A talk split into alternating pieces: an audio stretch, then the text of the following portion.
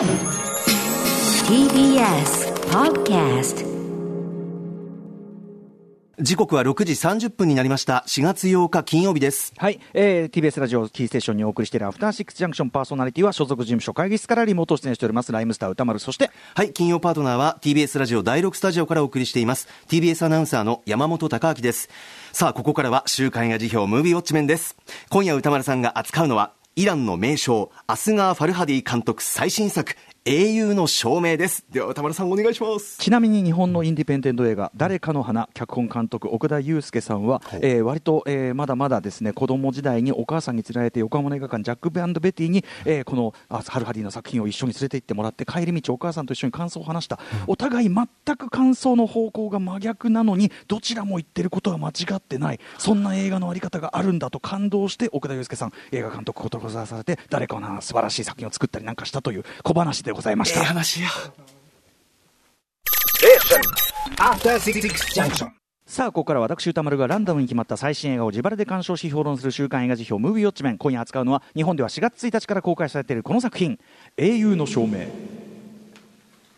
アメリカアカデミー外国語映画賞を2度受賞するなど世界的に高い評価を受けるイランの監督アスガー・ファルハディ最新作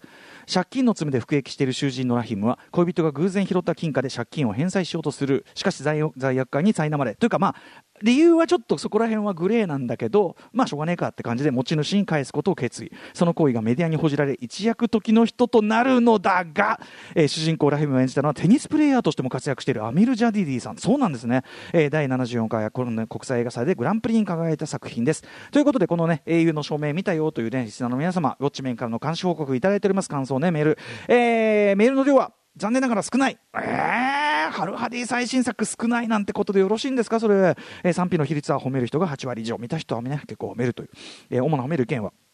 イランの映画だが今の日本社会でも起こり得る出来事がモチーフとなっておりとても普遍的で現代的な作品だった脚本がいいちょっとした嘘や保身に追い詰められていく様子が巧みに描かれている SNS の描写も良かったなど一方ダメだったという方のご意見。おそらく文化の違いからよくできない理解できない展開もあった。特に法的システムとかね司法システムちょっと違うみたいですからね。話が都合よく展開しすぎるとか、えー、イランの社会や司法システムについてホームページなどでもっと詳しく解説してほしかった、えー、これいう方にはですね、えー、日本の劇場にはですねご存知かな？パンフレットというものが売っておりましてこれがね最高に勉強になるというこういう時の日本の映画パンフレットというね文化ではないかと私強く思う映画館の皆さんのあの収入の足しにもなるというかねあの回すあれにもなります協力にもなりますのでぜひ皆さんこういう映画こそパンフレットを買ってはいかがでしょうか。ということで、え代表的なところをご紹介しましょう、えーと、ペイチェックさんです。今年を代表する一本になる映画だと思います。ひょんなことからバズりまさにね大衆の目にさらされることによって思いもよらない事実の露呈。想定外の解釈やリアクションに嫌おなしに対峙される展開はさまざまな見える化が進んでしまった現代社会において一言でありません本当に日本だって全然もう毎日のように繰り広げられていることですよね。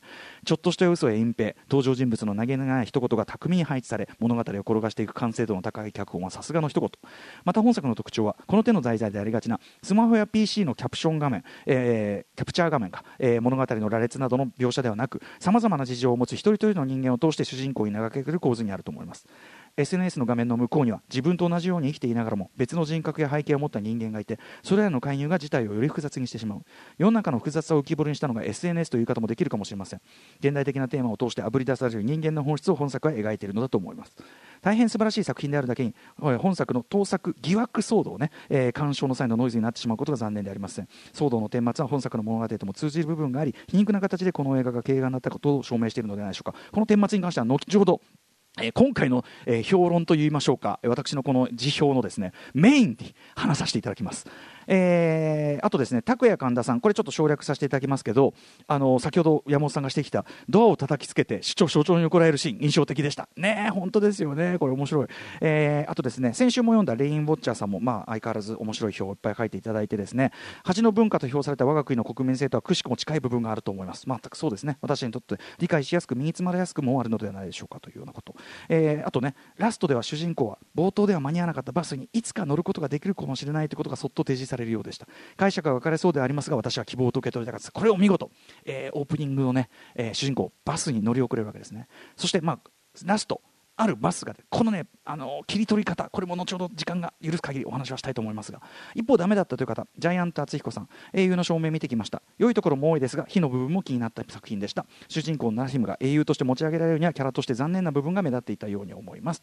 ねもともとこんなの持ち上げちゃダメだろうみたいな、まあ、そういうところはもちろんあるかもしれません。あの最終的に浮かび上がってくるあのお前がルーズなんだろうっていうかもちろんねそれはあるんですけどね。はいということで、えー皆さんありがとうございます。私も au の証明シネスイッチ銀座久しぶり1.2度見てまいりました。平日昼にもかかわらず中高生え中高年のね中高年の、えー割とご年配の男性を中心に結構入っていた方だと思います。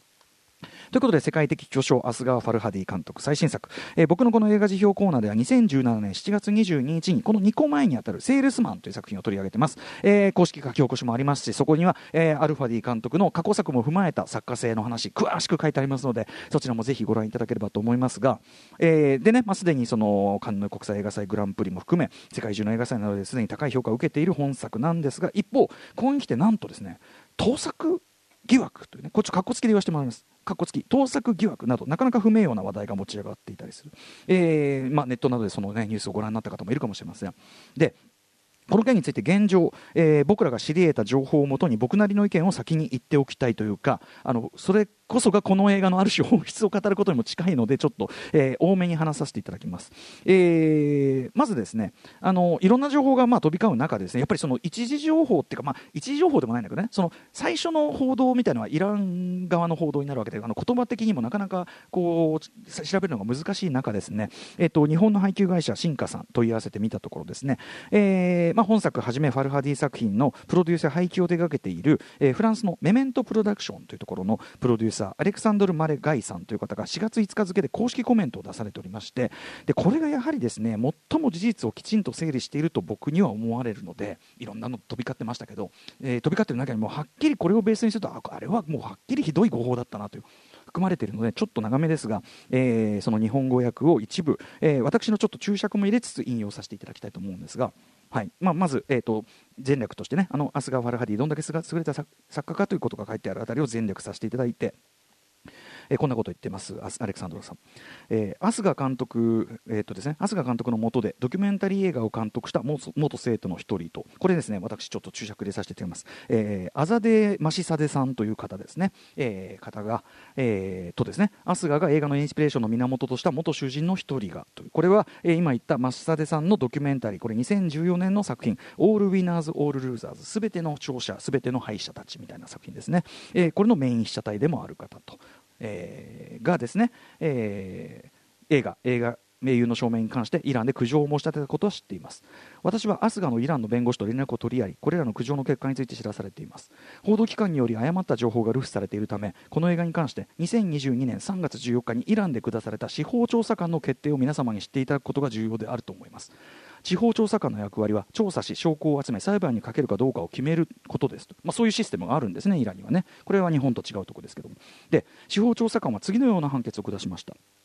元受刑者の評判が映画によって傷つけられたという主張を退け裁判所へのそ、えー付託を、えー拒否した。だから、えー、とその被写体になったドキュメンタリーでも被写体になったこの話の元になった方の、えー名誉を傷つけられたという訴えはそもそも裁判にもかけないよというような判断になった。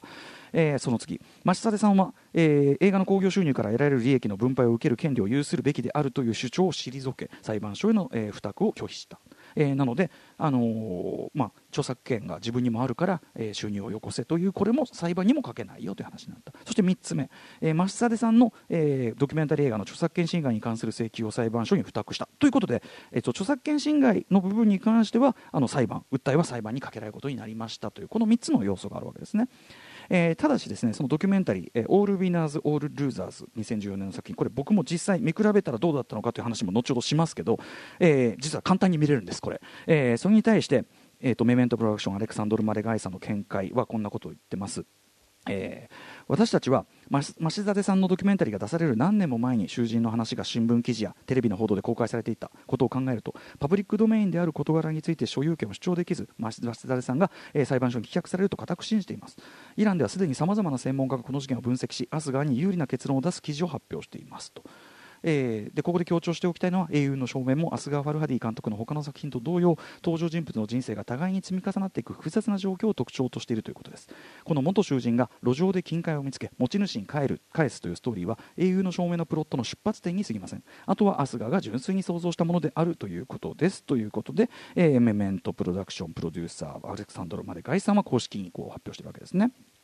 えということで、まず、えっと、一部ネットなどで流れていたその盗作で有罪決定みたいなのが最初、僕、ニュース見て仰天したんですけど、それも完全に誤報っぽいということはもう確かなので、皆さん、もしそのイメージ持ってる方いたら、これ、間違いです。えーその上で、ですねそのファルハディさんの元教え子、この元教え子という距離感がなかなかちょっともやっとするところなんですけども、えーでもある、えー、アサデマジマシザデさん、マシザデさんというによるですね2014年のドキュメンタリー、オール・ウィナーズ・オール・ルーザーズ、実はですねこれ、えーマシザデサデさんご自身によって YouTube に英語字幕付きでアップされててこれはあの幼いさん教えてくれてありがとう、ね、本当にあなたは有能だね、えー教えてくれてですね簡単に誰でも見ることができるんです。で44分の作品なんであっという間に見れちゃうんで。であの映画多分その英雄の表明を見た後だとどういう話なのかを皆さんもう承知の上で見るんでめちゃくちゃあの分かりやすいんですけどね。で実際見比べてみるとですね確かに、えー借金がかさんで投獄された囚人これちなみにこれイランのシステムでそういうのがあるんですって。日本だとちょっと考えられないですけどね。あの借金がちょっとかさんでその貸した側が訴えるともういきなり牢屋入れただ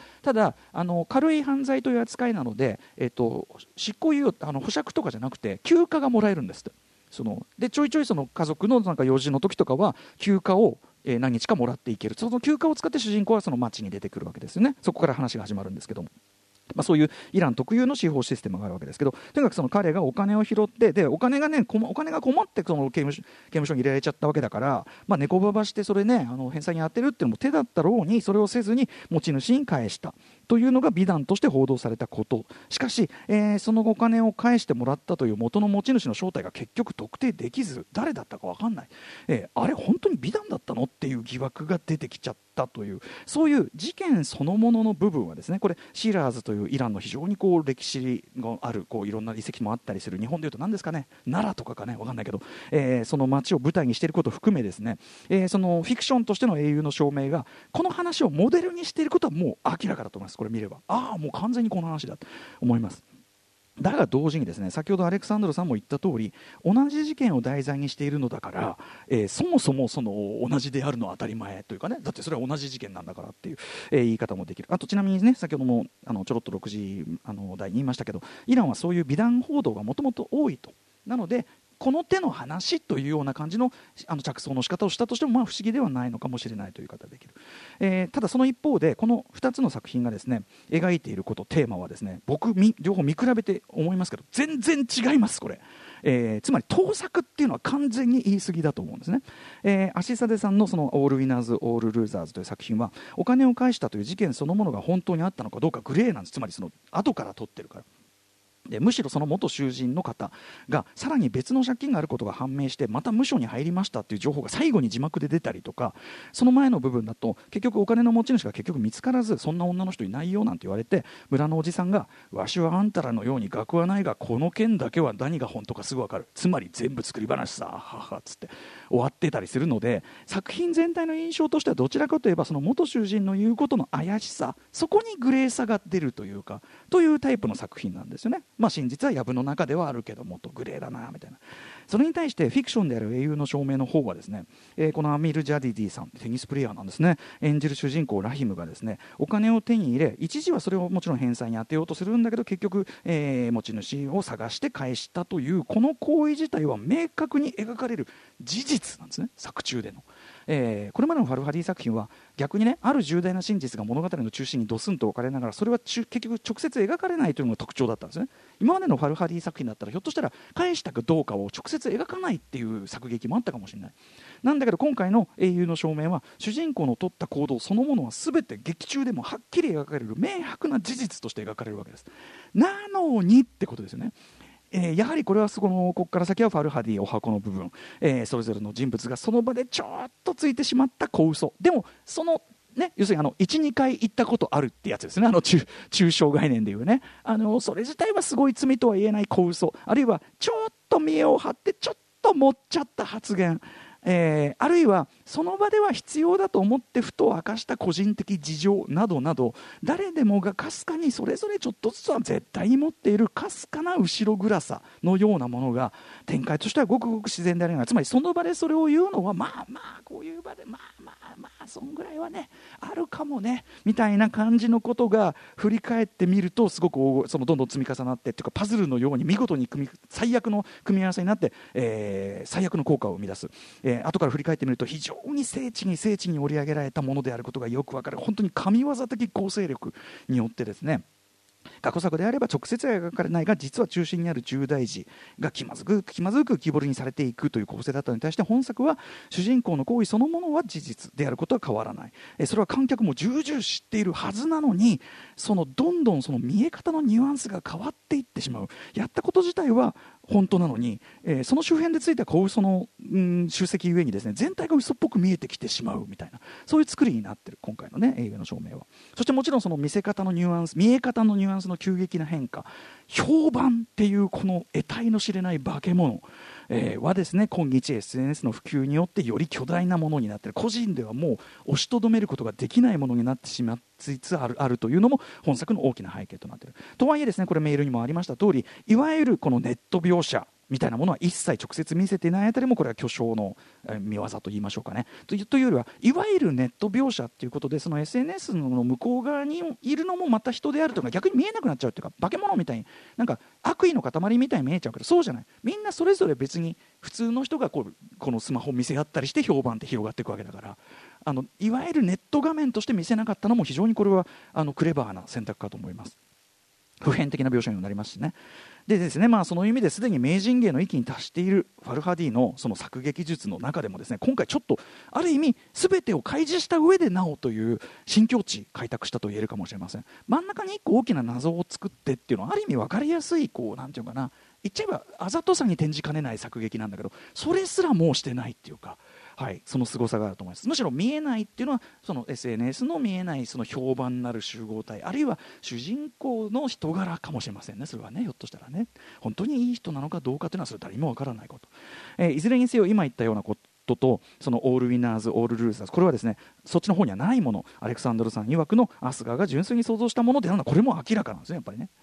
なので繰り返しますが盗作っていうのは本当に完全に言い過ぎですし誤報によってでそこはすごく本当にひどい話だなっていうかねそんなこんなご報告ならねひどいなと思いますし、えーそれは同時にそのにそれは本当に2作を見比べればすぐ分かることですしあとその英雄の証明でファルハディがまたしても見せているその神業的ストーリーテリングっていう部分はもちろんこれ当然オリ本作オリジナルのものであって。ということです。ただし、まあ、かつてのその教え子の一人であるというそのやっぱファルハディとその作り手の距離感ですよね。結構近い人だったのかいみたいな。そうなるとその町座さんのアイデアが、えーファルハディにどの程度影響を直接与えているのかあるいはいないのかという部分はやはりちょっとまだよくわからない部分として残るし正直もやっとしてまうところもやはりなくはないという具合だと思います。はい、というようなのが私のまあ今の思うところなわけですがというこんな風にですね表に使える時間の大半をこんなことに費やしてですね話しているのもですねひとえに、えーその作品ものそのものの歴質はうん、ここにあるか要するにその変わらず我々の前に公のものとしてもう提示されてるわけですよね。にもかかわらず断片的に使ってくる情報でから受ける印象によってその作品や作った人の評判がいとも簡単に下がったり上がったりしてしまうという今回の一件の成り行きそのものがまさに皮肉なことに英雄の証明で描かれていることこのテーマ性、えーこの作がえぐり出そうとしたものそのままであるように思えてしまうからですね。はい、なので僕はこの英雄の証明を見た後だからこそやっぱりそのいろんな報道が来た時にちょっと待てよとまずそれちゃんとソース確かめないととか公式にはどういうことになってんだとかちょっと落ち着けよって感じになったのはやっぱり英雄の証明を見たおかげだと思いますそれはね。えーまたファルハディ作品、えー話としてはミニマムそのもの、ねえー大掛かりなことは何一つしていないのに見たらやっぱり、えまずは端的にその面白いんですよね。もちろん最終的には簡単に割り切れない、えさらに深く思考を促すような着地をしていくようないわゆるまあその本当に高尚な芸術作品であることは確かなんですけどでも難解じゃないんですよね。ファルハディ作品ってすごいのは考え深いところまで考えさせられるけど提示されてるストーリーそのものは何回でも何でもない。毎回その場その場で、えー展開していくこと自体は世界中どの国の人々でも理解できるようななんなら割と下世話なもんだなんですよねどっちかというとね。なのでまあ、金返す返さないとかさ。なので、えー僕が言うところのその気まずエンターテインメントっていうところでもうすごく普遍的なのでとにかくこのご自分で見てご自分で考える。例えばぜぜひ皆さんやっていただきたいのは自分的にはこの話誰がどの順で悪いと思うかっていう。いうことを考えてみるとかね、はい、うんそんなことを考えてそれが一番早いし一番大事なことなので。まあ、あんまりくどくど言いたくないってもあるわけですけどその中であえて今回の演出的な見どころを一つ挙げるなら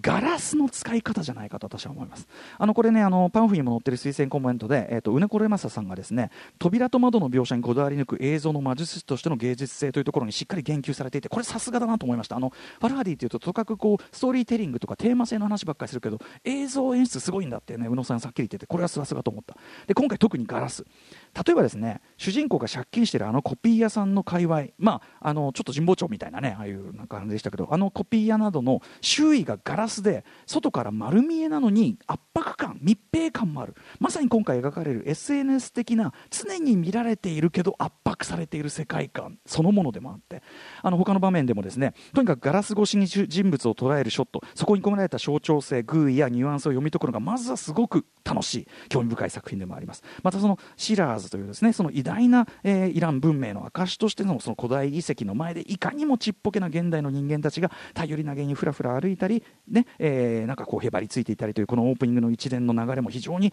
非常にスリリング象徴性スリングな読み解きができそうですしショットで言えばやはりですね今回なんといってもラストショットですね、えー先ほどのねその宇野さんの言葉にあった扉というのを一つの画面内フレームとして、えーさりげなく使う手法のこれはまさに真骨頂でもありますしそこにさらにさっき言ったメールにもあったバスという小道具のつその対になり方も含めて絵的にもテーマ的着地としても完璧すぎる見事なラストショット、えーだと思います。脚本の先生に関してもねもう本当に前述した通りです。特に皆さん注目していただきたいのは劇中主人公に最も敵対的な態度をとっているある人物。これあのお金を貸しているあのおじさん以上に実は主人公にムカついているある人物いますよね。その人がなぜそこまで主人公を許せないのか。その恨みをさらに加速させてしまったに違いない主人公にまつわるある情報。それがおそらく劇中では描かれない時間でその人に耳に入ったと思われとかとかですね。途中の本当にちょっとしたセリフとかこれがですねちゃんと伏線として機能しててああの件が実はここで耳に入ってるあでこの人ってこの人の借金のせいでこうなったって考えるとそれはムカつくわみたいな。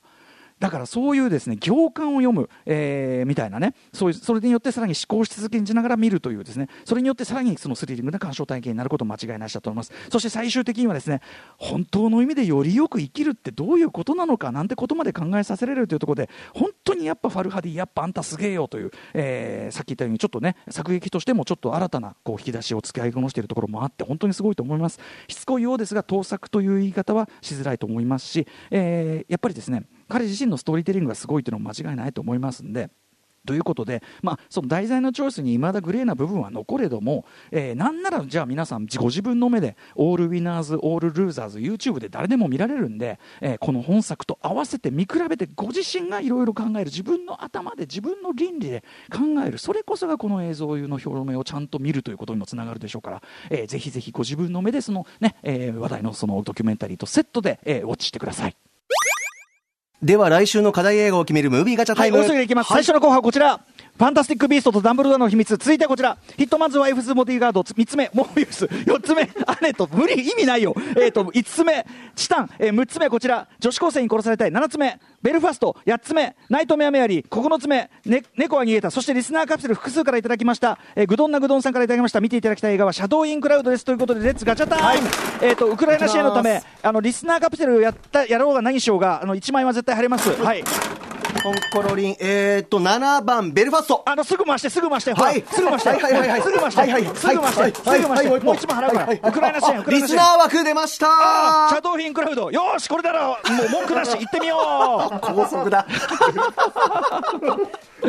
シャドウインクラウド、あの複数の方から非常にいただいておりますし、はい、あの楽しみにしております、えーたまにはこういう娯楽作もいいですよね。ということで、歌丸アットマーク TBS.CO.JP まで感想とかリクエスト送ってください。After Six Junction.